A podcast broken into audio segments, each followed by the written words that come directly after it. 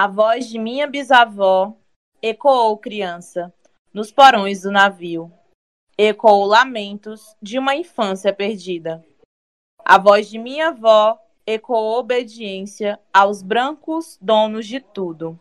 A voz de minha mãe ecoou baixinho revolta no fundo das cozinhas alheias, debaixo das trouxas, roupagem suja dos brancos, pelo caminho empoeirado, rumo à favela.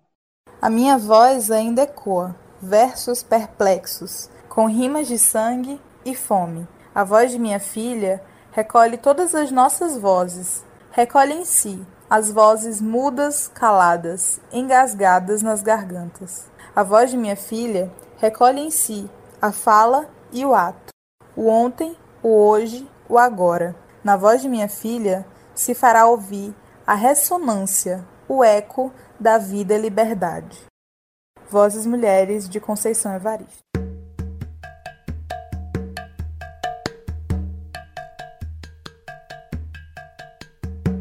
Saudações, filhos e filhas da terra. É com muita alegria que damos início ao debate do Cajueiro. Meu nome é Clara Bispo. Eu sou Elane Silva. Sejam bem-vindos ao primeiro episódio da temporada um corpo no mundo. Daremos início a essa temporada, que será uma trajetória de descobertas pelas exterioridades e interioridades do corpo. Por meio de sensações e experiência que nos constrói nos processos e espaços de fala vivência.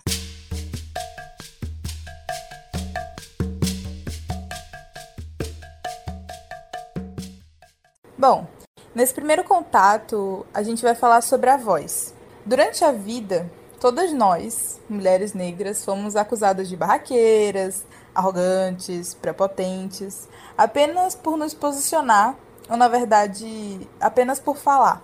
A gente pode dizer que essas vozes, elas não parecem ter a mesma cor que as outras, apesar de elas serem lindas, marcantes, revolucionárias e carregadas de um sorriso estrondoso. E acredito que essa energia desse sorriso, ela é ancestral também.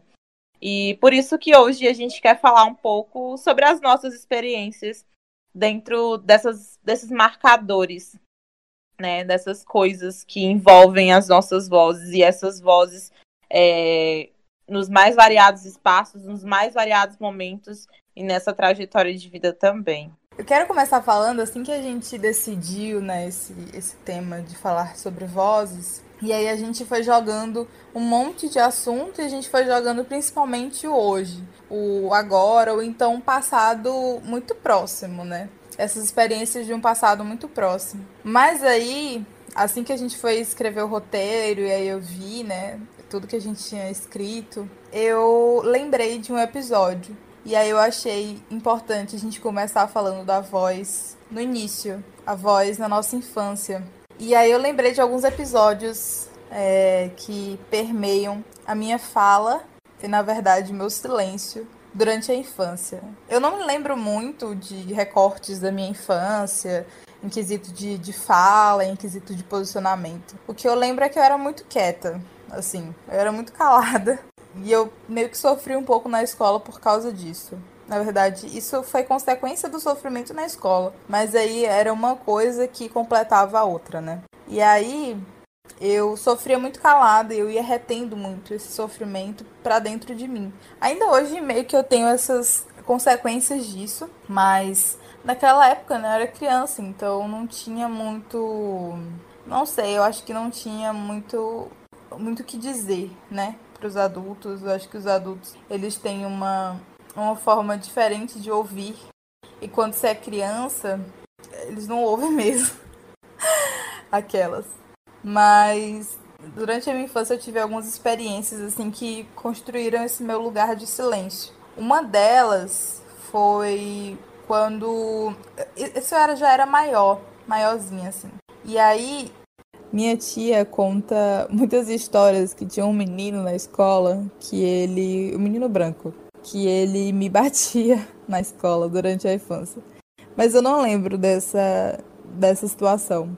ela que relata isso pra mim. Que eu sempre fui muito passiva nesse sentido de, de receber essas agressões. Ela sempre fala muito isso, que eu sempre fui a que apanhava e não a que batia. Então eu sempre tive nessa posição de passividade. Então, quando me agrediam, seja verbalmente, fisicamente, eu sempre fiquei muito na, na retaguarda, na, bem retraída, assim, né? E aí eu fui crescendo e fui tentando apa aparecer, fui tentando tomar o meu lugar. E aí na adolescência, teve uma coisa que aconteceu. Tinha um menino, ainda nessa escola que eu tava, né? Depois dessas, desse menino que me batia, desse menino branco que me batia. E aí eu fui crescendo, acho que na pré-adolescência, quando eu tinha, sei lá, os meus 11 anos, acho que era por aí 11, 12 anos, tinha na minha turma um menino que ninguém suportava. Ele era muito, tipo, muito, muito chato e muito desaforado. Ele era extremamente desrespeitoso e tal.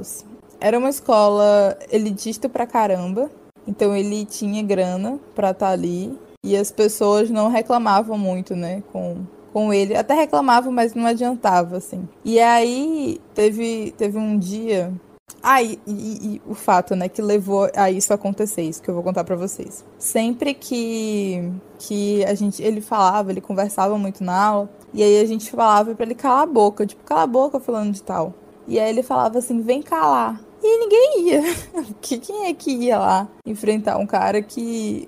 Um, um, cara que era um adolescente, mas era maior do que a gente, assim. Ele, acho que ele era uns dois anos mais velho do que a gente da turma. E aí, beleza. Aí teve um belo dia que a Ana Clara aqui foi foi responder a mesma coisa para ele. Eu tava conversando, tava falando alguma coisa. E aí ele mandou calar a boca e eu falei, vem calar. Porque eu, tipo, queria só ser desaforada, assim. E aí ele veio. Ele levantou da cadeira dele, pegou um pedaço de papel, amassou e enfiou dentro da minha boca. E aí aquela, aquele episódio para mim ele foi muito traumático, foi muito, sei lá, significativo, num sentido péssimo, de ele pegar, amassar o papel e enfiar dentro da minha boca. Por muito tempo eu contava que ele tinha tentado enfiar o papel, na verdade é que ele enfiou mesmo o papel dentro da minha boca. Numa não só tentativa de silenciamento, mas concretizando o silenciamento assim, literalmente. Aí a gente foi na coordenação, né? Eu fui na coordenação, falar para a coordenadora que tinha acontecido. Eu acho que ele acabou sendo transferido de escola porque acho que ele tinha outros problemas, mas aquele fato de, de ele ter vindo me calar literalmente, diretamente, foi algo que me marcou muito, assim.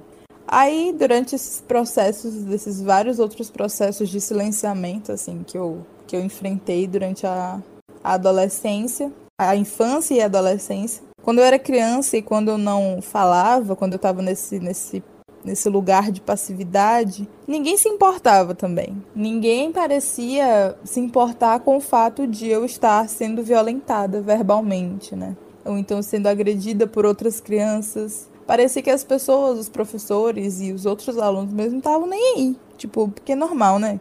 Eu ser agredida, é, violentada nesse sentido da voz, no âmbito da voz. E aí eu fui crescendo e fui aparecendo e fui tomando o meu lugar e fui me posicionando e isso se tornou na verdade uma ameaça para as pessoas. É, depois desse episódio do menino enfiando papel na minha boca, eu acho que o outro episódio que eu lembro que eu tomei uma posição assim de mais firme, ainda nessa mesma escola, foi quando acho que no ano que eu saí da escola dessa escola em específico, que teve um, a gente tinha aula de informática, né? E aí a gente foi, tava indo para para aula de informática e tal, mas antes da gente ir para esse fazer esse trajeto, um colega de sala ele fez alguma palhaçada e acabou chutando uma a parede da, da sala. E a parede era de gesso, porque era um isolamento assim acústico, né? E aí ele chutou a parede, quebrou, fez um rombo assim na parede. E aí todo mundo ficou tipo, meu Deus, oh meu Deus, que, que loucura. Mas assim, ninguém ia ser, ninguém da turma ia pegar esse lugar de X9, né? De, de falar para os responsáveis. Tudo bem que os responsáveis da escola, os professores, sei lá, a, a secretaria, uma hora ou outra ia saber. Mas ninguém queria esse lugar de X9. Muito menos eu.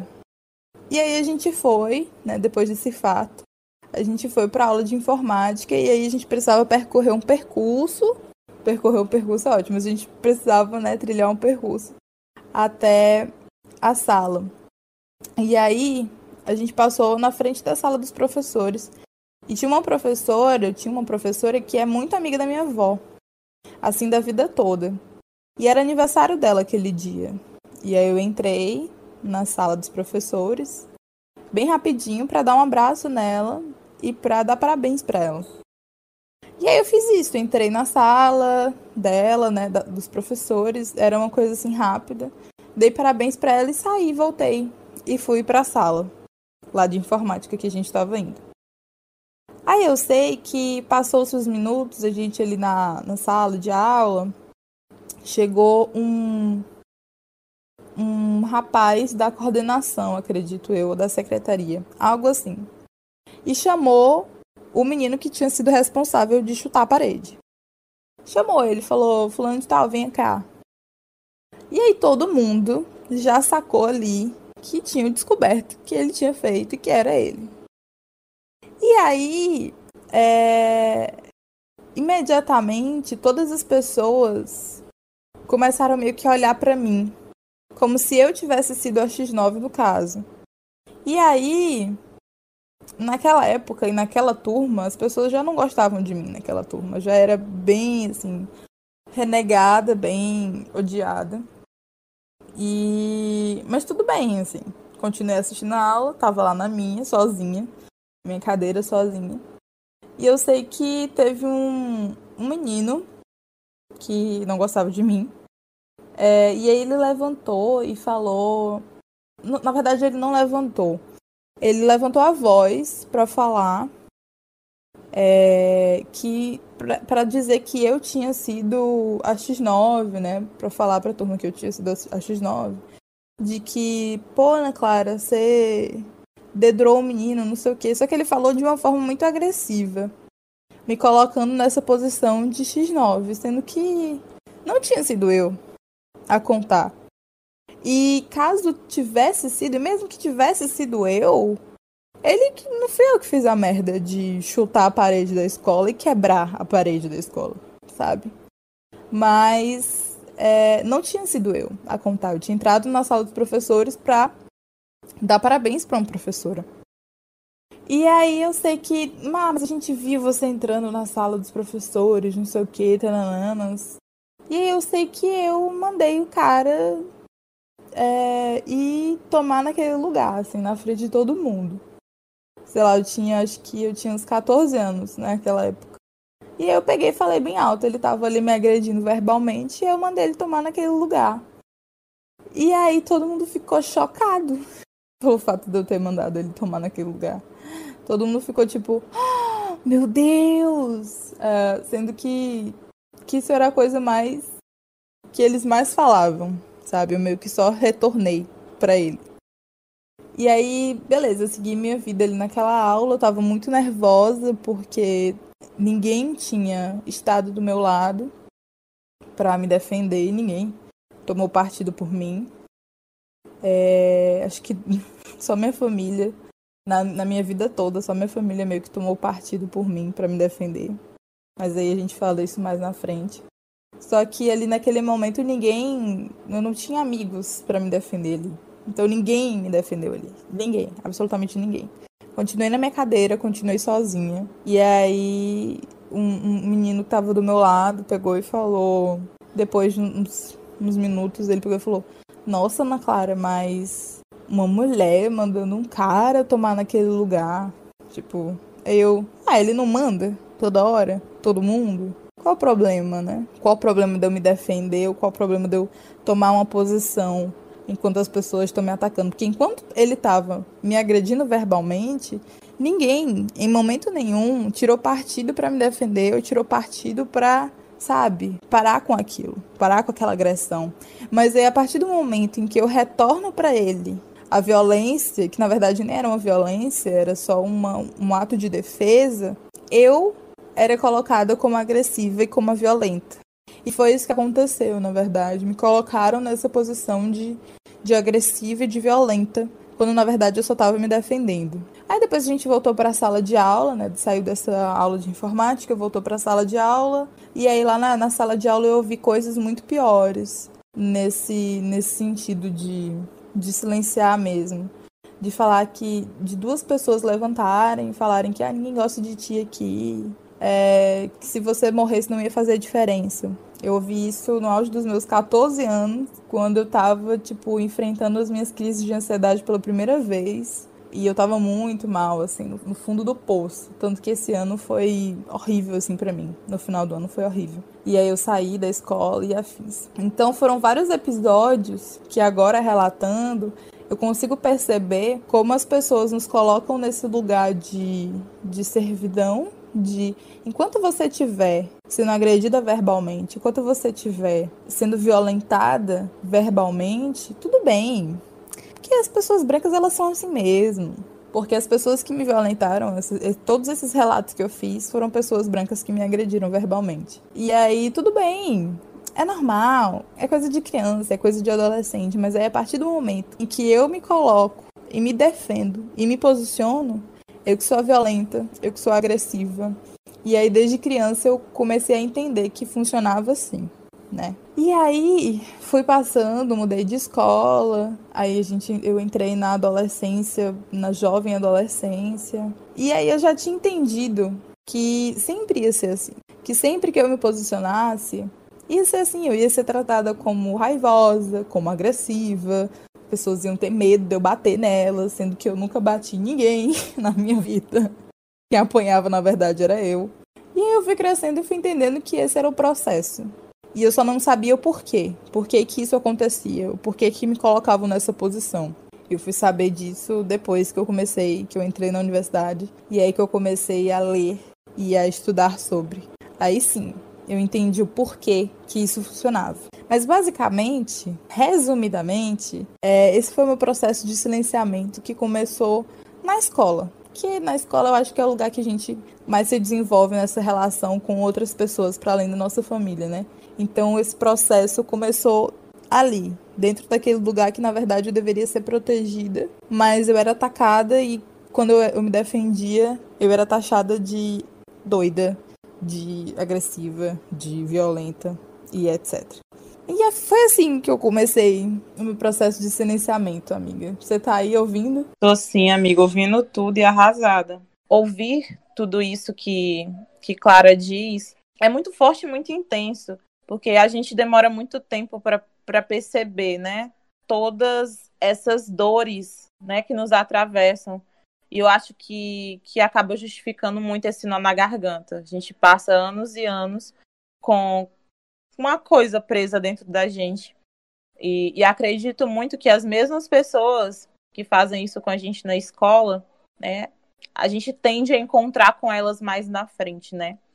É, são pessoas que acabam assumindo lugares de liderança e esses comportamentos é, que são colocados em cima desses corpos negros, em cima desses corpos femininos, eles, eles são reproduzidos né, enquanto sociedade.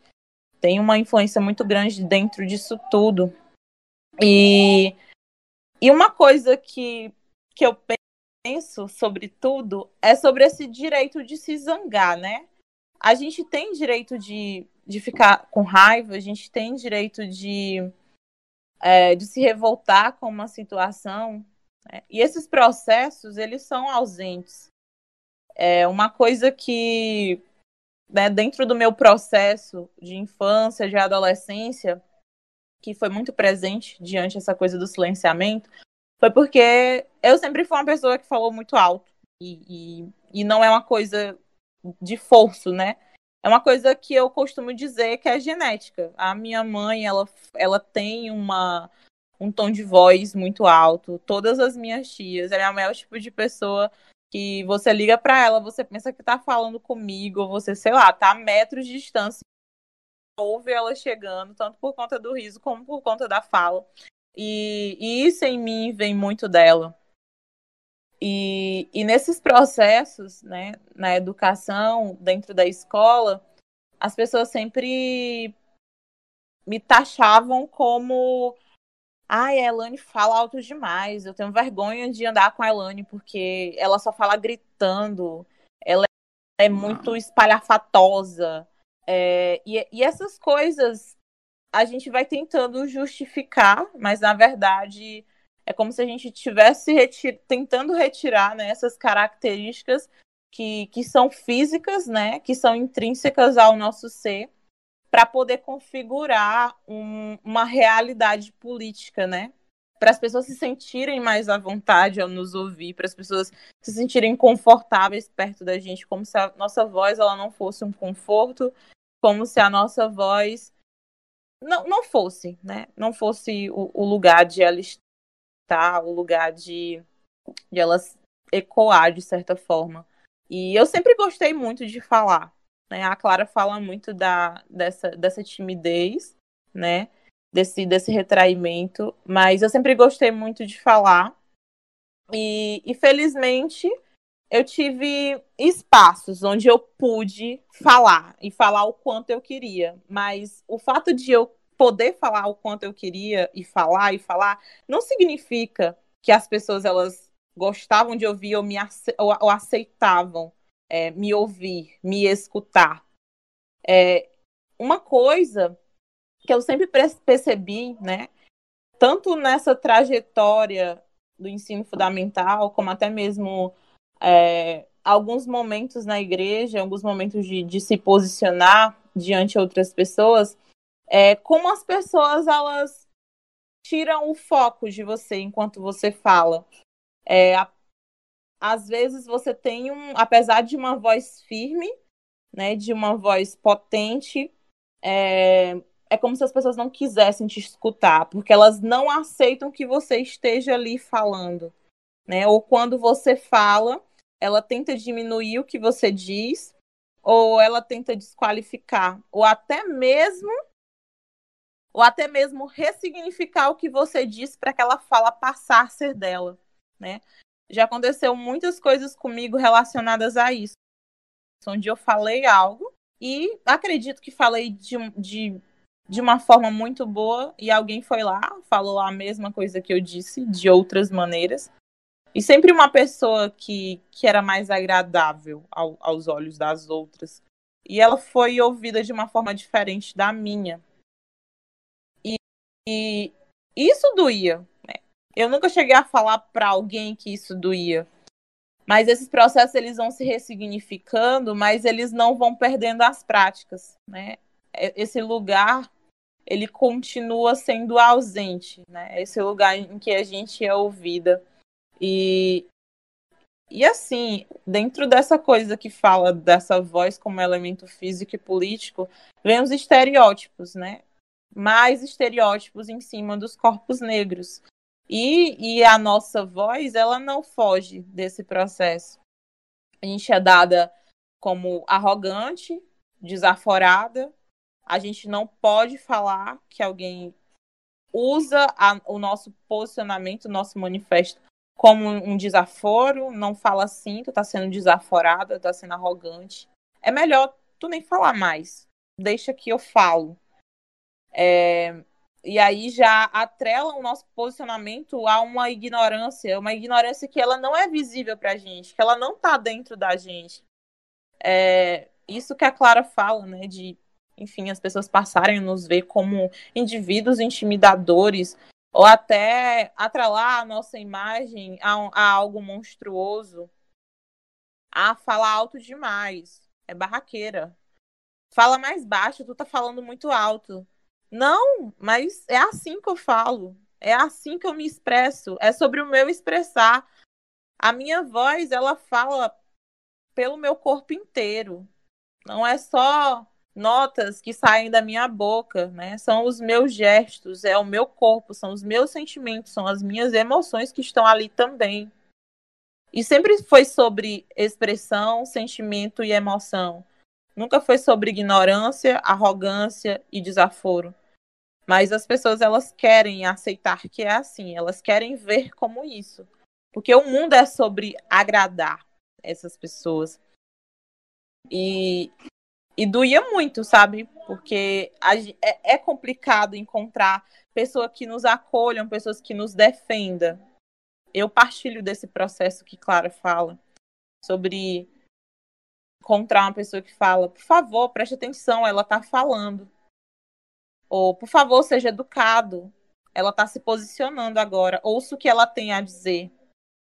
E a gente sempre tem que ficar nesse, nesse processo de retruca, onde a gente tem que pedir para as pessoas nos ouvirem. Né? E o que é isso? O que isso vai, o que isso passa a, a se tornar, né?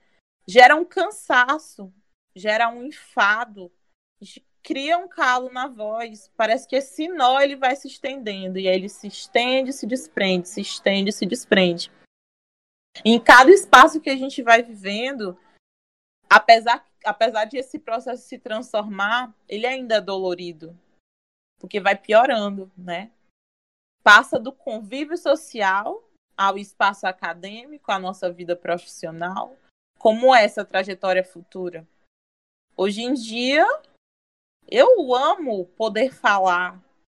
E não falar apenas de Aí eu vou chamar a Elane para falar sobre racismo. É somente nesses momentos que vocês vão me chamar para falar das minhas dores? Eu não sei falar sobre outras coisas? Eu não conheço outras coisas? O meu conhecimento ele é limitado às minhas dores e ao meu, e ao meu processo? É claro que eu sou a melhor pessoa para falar sobre as minhas dores e pelas coisas que me atravessam. Mas vocês vão lembrar de mim apenas nesse momento é somente, é somente nesse momento que, que a minha voz ela tem vez, que a minha voz é legitimada, e aí depois ela é descartada? Deixa eu fazer uma adenda nisso que tu falou. E aí eu lembrei de um trecho é, daquela música que o, que o MC lançou, da Amarelo. Que tem um, um trechinho que acho que é a Maju e a Pablo que cantam. Que é assim, permita que eu fale, não as minhas cicatrizes é, tentam roubar nossa voz e, e aí continua, mas ela é, a intenção da música é permita que eu fale não as minhas cicatrizes. Quando você me coloca nessa posição de só falar das minhas dores, você desrespeita a minha história, você desrespeita quem eu sou e as habilidades que eu construí, sabe? Em cima dessas dores. E aí é isso que falando de, pô, é só isso, só para isso que eu sirvo, só para falar de racismo que eu sirvo só para falar de, de violências que eu sirvo, eu não sirvo para falar de mais nada. E aí eu lembrei dessa música, já fica de indicação para as pessoas que não que não ouviram, tipo, o que, que vocês estão fazendo na vida de vocês. Vão ouvir o álbum do MC e essa música específica, Amarelo. Sim, é incrível. Inclusive, é... só falando de lembranças, né? Essa música, eu ouvi ela pela primeira vez. No dia que a Clara fez o, o, as primeiras fotos minhas. E ela me mostrou essa música. E assim, sempre que eu ouço essa música, eu lembro muito da Clara. E, e é um processo significativo também. Porque são coisas que, que, que nos. E, e, assim, sabe? A gente vai percebendo as coisas com realmente com contato com o outro. Porque eu posso dizer que até ano, ano retrasado, se assim, quando as pessoas me chamam para falar em algum lugar, falar sobre algo, é, eu fico muito feliz, eu fico muito empolgado, porque, enfim, as pessoas estão me chamando para falar e é, elas querem me ouvir ou elas querem só. Porque, assim, um adendo aqui em relação a, esse, a esses momentos em que as nossas vozes elas são chamadas. Fico extremamente grata e muito feliz quando alguém me chama para falar. Sobre essa, esse chamado às nossas vozes, eu fico me perguntando se quando essas pessoas nos chamam para falar, elas chamam apenas por uma fachada, né? Que nem as pessoas que colocam é, pessoas negras nas propagandas para dizer que aquela empresa não é racista, colocam um negro no meio de 60 brancos. É... Ou se elas chamam porque elas realmente querem me ouvir, elas querem aprender comigo, e elas têm a aprender comigo me perguntando se é sobre isso. Porque até uns meses atrás eu ignorava esse processo. E depois eu passei a perceber a, a pontualidade quanto a esses chamados pela minha voz. Então, é, é, é uma, a gente vive numa, numa situação de, de denúncia o, o, tempo todo. Essas dores que atravessam a nossa trajetória, elas elas vão no. É como se fosse uma, uma forma de a gente resistir em algum momento, né? Mas a gente não consegue resistir o tempo todo, né? E, e não é sobre nós dar fim a esses processos que, que são causadores das nossas opressões, né? Não, não é o nosso dever, né? O dever de quem instaurou isso como um projeto, né? Um projeto de opressão, é, um projeto de, de marginalização, de certa forma. E aí me pergunto, e hoje eu falo, né? hoje eu falo, e, e se alguém tem vergonha de andar do meu lado porque eu falo alto demais ou porque eu rio alto demais, aquela pessoa tá perdendo. Ela perde. E é isso, eu não vou mais baixar o meu tom de voz, porque eu não consigo, gente. Eu não consigo esse negócio de falar baixo. Falar baixo, o que é falar baixo? Né? O que é falar baixo? Eu tô falando normal com você. Né? Esse é o meu tom de voz. É, essa, essa é a minha voz no mundo né? Então, eu vou continuar falando. E aí tem umas coisas que a gente vai esquecendo porque vai cicatrizando. Mas é complicado pensar num futuro e que ainda eu possa retornar a, a pessoa que vai chegar e dizer: oh, Elane, fala baixo, Elane está sendo arrogante, Elane está sendo ignorante, sendo que eu não estou sendo nenhuma dessas coisas. E, e, e, é complicado pensar nesse futuro em que a gente pode encontrar essas pessoas que tentaram nos silenciar na escola, que foram arrogantes, não foram conhecidas e não foram, não tiveram essa arrogância de, por parte dela vista pelas outras pessoas, e sim eu, que nada fiz, como Clara bem diz. E, e enfim, essas grosserias Tu fala dessa voz firme, dessa voz grossa, dessa voz altiva, né? Dessa voz alta. Tem uma coisa que eu odeio é quando eu vou me posicionar algo, eu tô vendo uma injustiça acontecendo.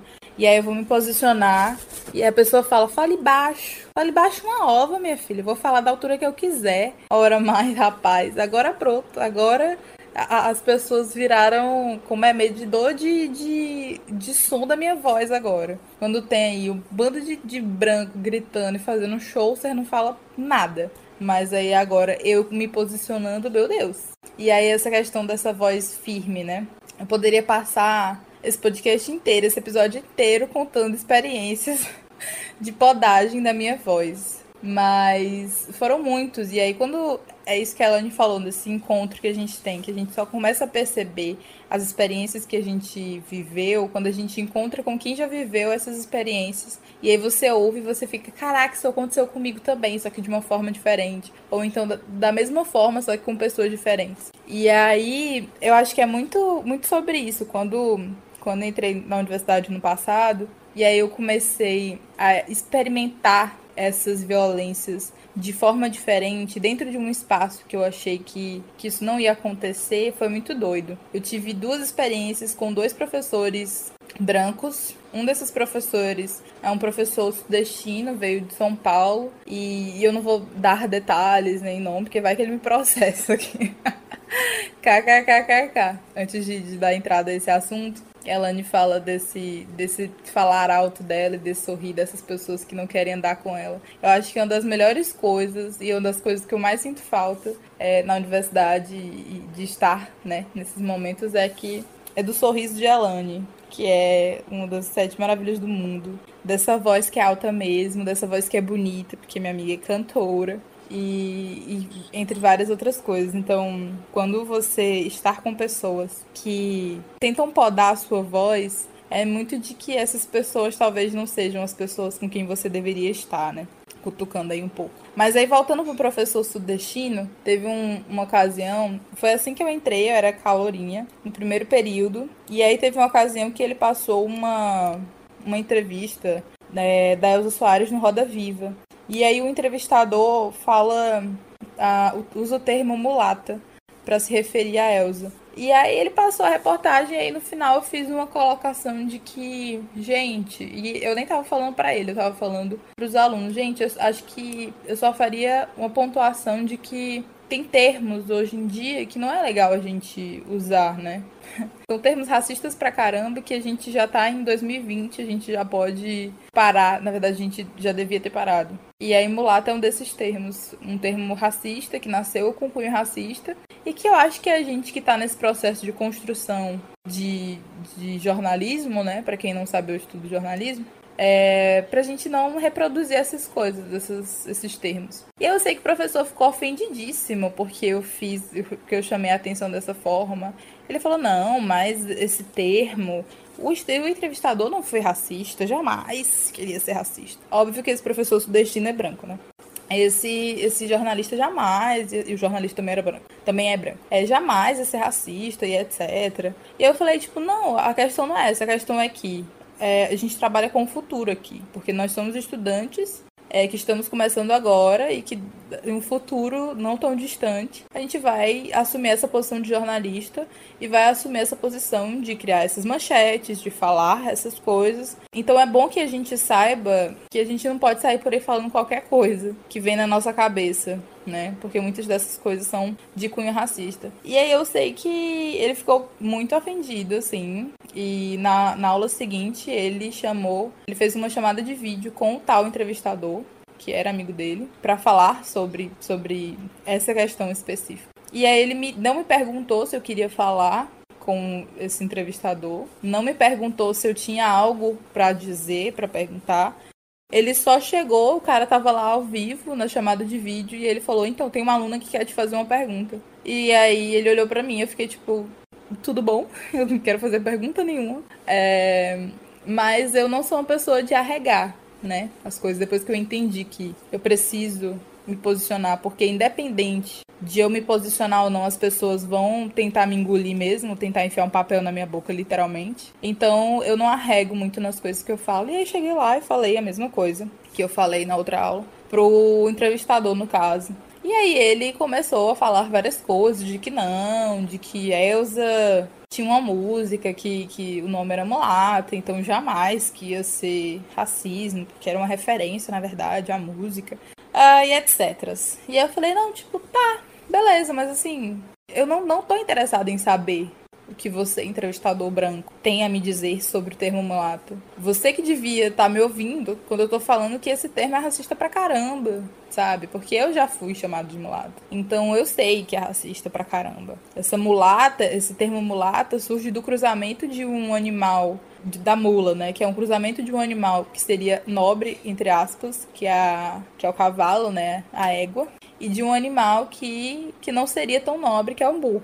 E aí nasce uma mula que não se reproduz. E aí nasce essa mulata, que é um termo muito racista. Então, eu fiz esse apontamento e aí depois disso é, foi um processo de silenciamento que aconteceu. E aí aconteceram várias outras coisas com esse professor em específico. Mas assim, ali eu já tinha noção do que estava acontecendo. E aí teve outra situação com outra professora branca também. Não, não, não sei se ela é sudestina, mas acredito que ela já trabalhou pelo Sudeste. E aí teve outra, outra ocasião de que. Eu já contei essa história pra Lani, é uma história bem comprida. Mas em síntese, ela foi. Ela foi meio arrogante comigo, pelo fato de, de não. De assim, eu entrar na sala, chamar ela, né? Aconteceu um, um caso que me deixou meio irritada na sala de uma situação é, que eu tinha determinado o tema que eu queria fazer e aí outra turma, outro grupo foi lá e pegou esse tema. E aí eles sabiam, né? Mas enfim, altas tretas assim, já tinha meio que um desconforto entre eu, a galera que andava comigo e essa professora. Mas estava tudo certo assim. E aí eu sei que nessa aula eu meio que chamei a professora e ela, vou já. E aí ficou fazendo não sei o que diabo no, no computador. Passou-se uns minutos, um cara que tava na frente dela chamou ela e ela foi imediatamente. E eu fiquei tipo, professora, eu tô chamando a senhora aqui faz horas. E ela não veio. E aí eu sei que eu dei uma resposta para ela, uma resposta que foi ríspida. Não foi grosseira, foi ríspida, porque foi na mesma linha de resposta que ela tinha me dado e de tratamento que ela tava me dando. E aí ela pegou e foi grossa comigo. E, e aí a gente ficou naquele clima, né? De grosseria, de farpas. Uh, e aí aquilo me deixou muito mal, eu fiquei muito mal, no sentido de, de estar naquela, naquela relação uh, mal com aquela professora.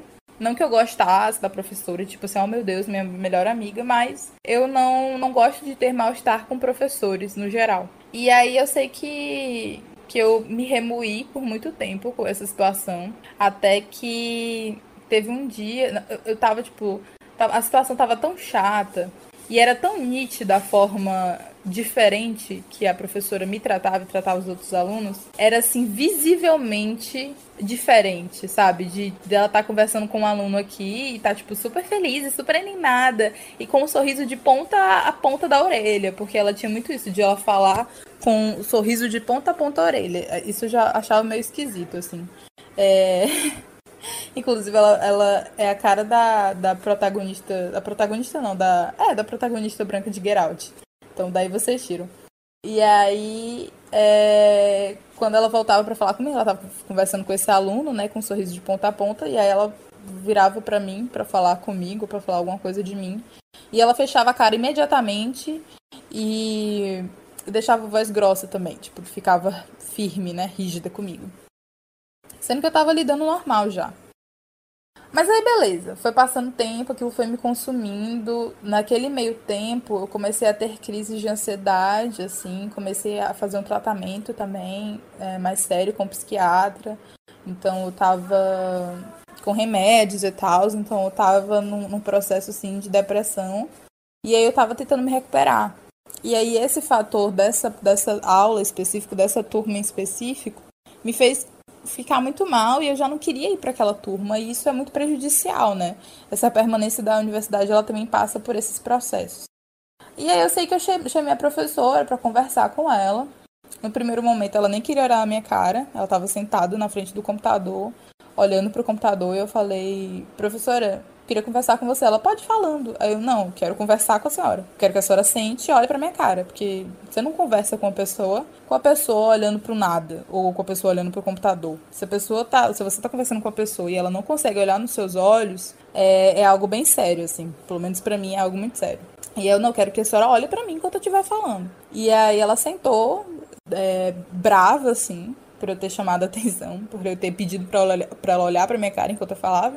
E aí eu falei o que eu tava sentindo, de que tinha sido uma situação chata, de que tava me afetando muito, que tava afetando minha, meu quadro depressivo, que eu já não queria ir para aula dela porque aquela situação estava muito desconfortável é, e eu sabia que, que eu tinha minha parcela de culpa, de responsabilidade, na verdade. Então pedi desculpa para ela, falei que pedi desculpa mesmo por ter sido mais firme, por ter sido ríspida e etc. E aí a resposta que eu tive no final foi frustrante, mas não foi surpresa. É, ela ficou tipo, então, eu não fui grossa com você, eu fui firme. Quem foi grossa comigo foi você. Mas eu não fui grossa em momento nenhum, fui firme. E que chato que você tá. Tipo, ela ficou tipo. É, que paia que você tá com essa, com essa questão aí psicológica. Mas é isso, né? Espero que você consiga voltar pra, pra, pra turma, voltar pra aula. E, e só.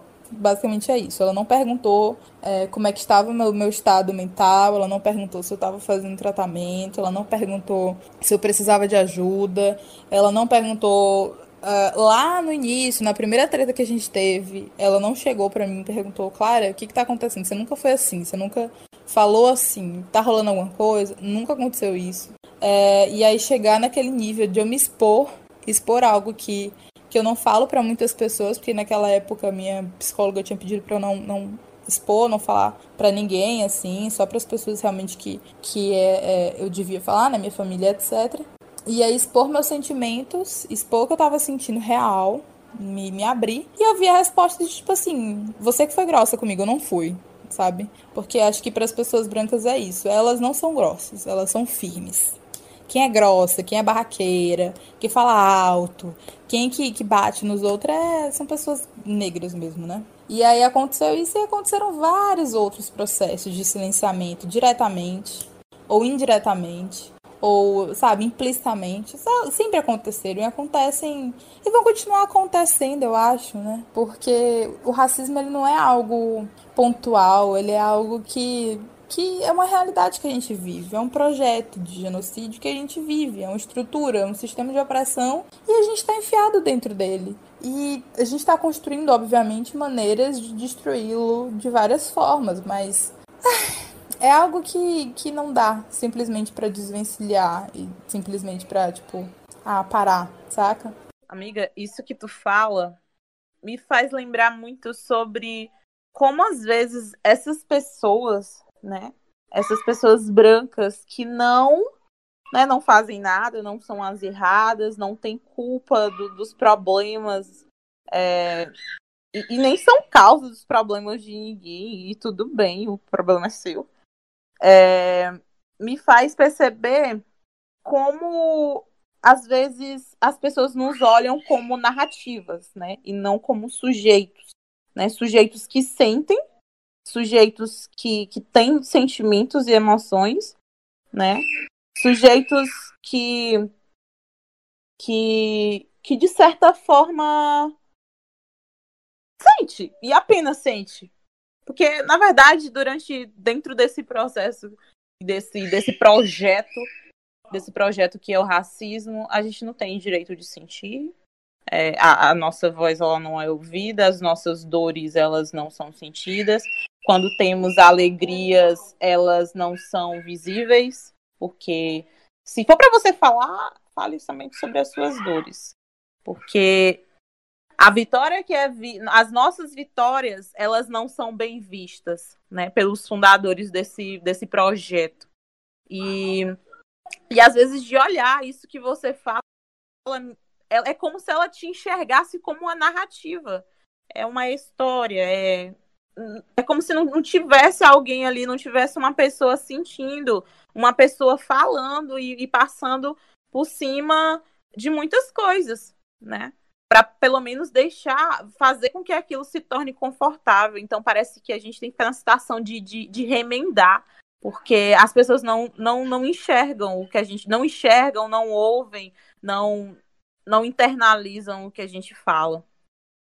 E, e é dentro desse desses silenciamentos, dessa, dessas dores que acabam se acumulando dentro da gente e, e dessa, desse, dessa fase, né? E desses momentos, na verdade, em que a gente é ignorado e, e passam por cima é, das nossas experiências, que a gente precisa falar de escuta, que a gente precisa falar de compreensão, que são processos que são ausentes na nossa vida o, o tempo inteiro.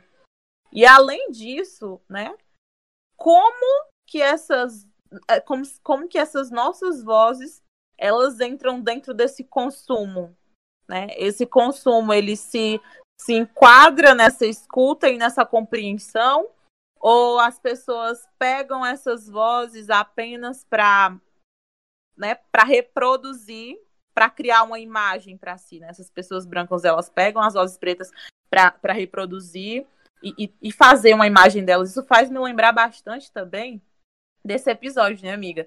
Que do, do na coisa toda do Black Lives Matter, quando os, os, os artistas doaram os seus perfis do Instagram para as manas pretas falarem sobre o racismo. E olha aqui, eu vou ceder o meu perfil por um mês para essas pessoas. Teve muitas pessoas até que comentaram sobre, sobre isso, né? E assim, é, você vai ver o alcance dessa, dessa escuta, né? Dessa escuta projetada e vai ver, né, esses perfis famosos e a quantidade de pessoas que estavam ouvindo essas pessoas negras falarem nesses perfis famosos, nesses perfis cedidos. E aí você vai ver que era um, um alcance baixíssimo. Então, as pessoas queriam mesmo nos ouvir ou era o quê? É uma reprodução, gente. E passa, porque vamos aqui, vamos usar hashtag, porque o que importa é as pessoas não pensarem que eu sou racista, tá bom? Eu tô dando lugar, tô dando lugar para ela falar. Eu estou abrindo o meu lugar de, de fala para você, né? Estou te, te, oferecendo esta minha plataforma gigantesca para que você fale, porque eu não tenho lugar de fala, né? É, é, quando a gente começa a falar sobre isso, a gente começa a falar dessa voz do agora. A gente falou muito sobre a voz da passado, né? Da voz da nossa infância e como era tratado, e aí a gente entra nessa voz do agora de que onde estão essas vozes? E aí a Elane começa nesse processo de da hashtag. E aí é, é cômico para não. Seria cômico se não fosse trágico. Justamente. É, é assim, prescindível. E, e, e, e as pessoas, né? Elas. É, justamente nesse ponto. Vocês estão nos ouvindo, né? É, é, um papel, gente. É, é uma configuração. Isso tudo não passa, não deixa de ser um projeto de jeito nenhum. Parece que as coisas vão se reinventando e se reinventam de uma maneira pior. É como se gourmetizassem o processo daquilo que vem a ser o racismo, né? Como é que essas pessoas vão vão enfim, transmitindo, vão vão colocando essas coisas para frente. E enfim, bora falar da de onde estamos, né? Quem, quem está nos ouvindo.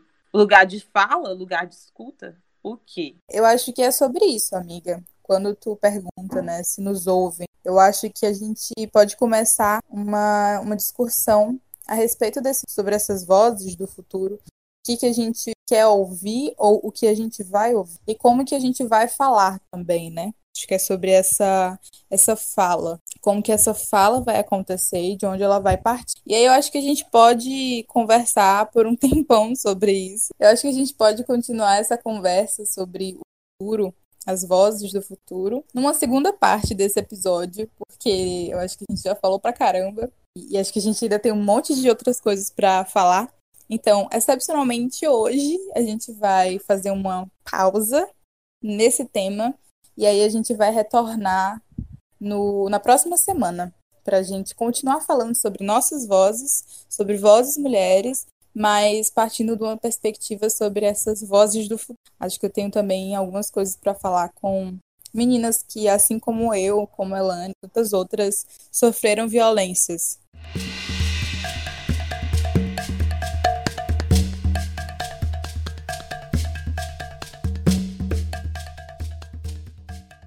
Então é assim que a gente termina a primeira parte do episódio Vozes Mulheres, da primeira temporada do Debaixo do Cajueiro, Um Corpo no Mundo. Se você quiser continuar essa conversa, também acho que a gente vai seguir nas nossas redes sociais falando, porque eu acredito que tem algumas várias outras coisas entaladas aqui para falar. Acompanhe a gente nas nossas redes e conversa com a gente lá. No Instagram, a gente é arroba debaixo do cajueiro.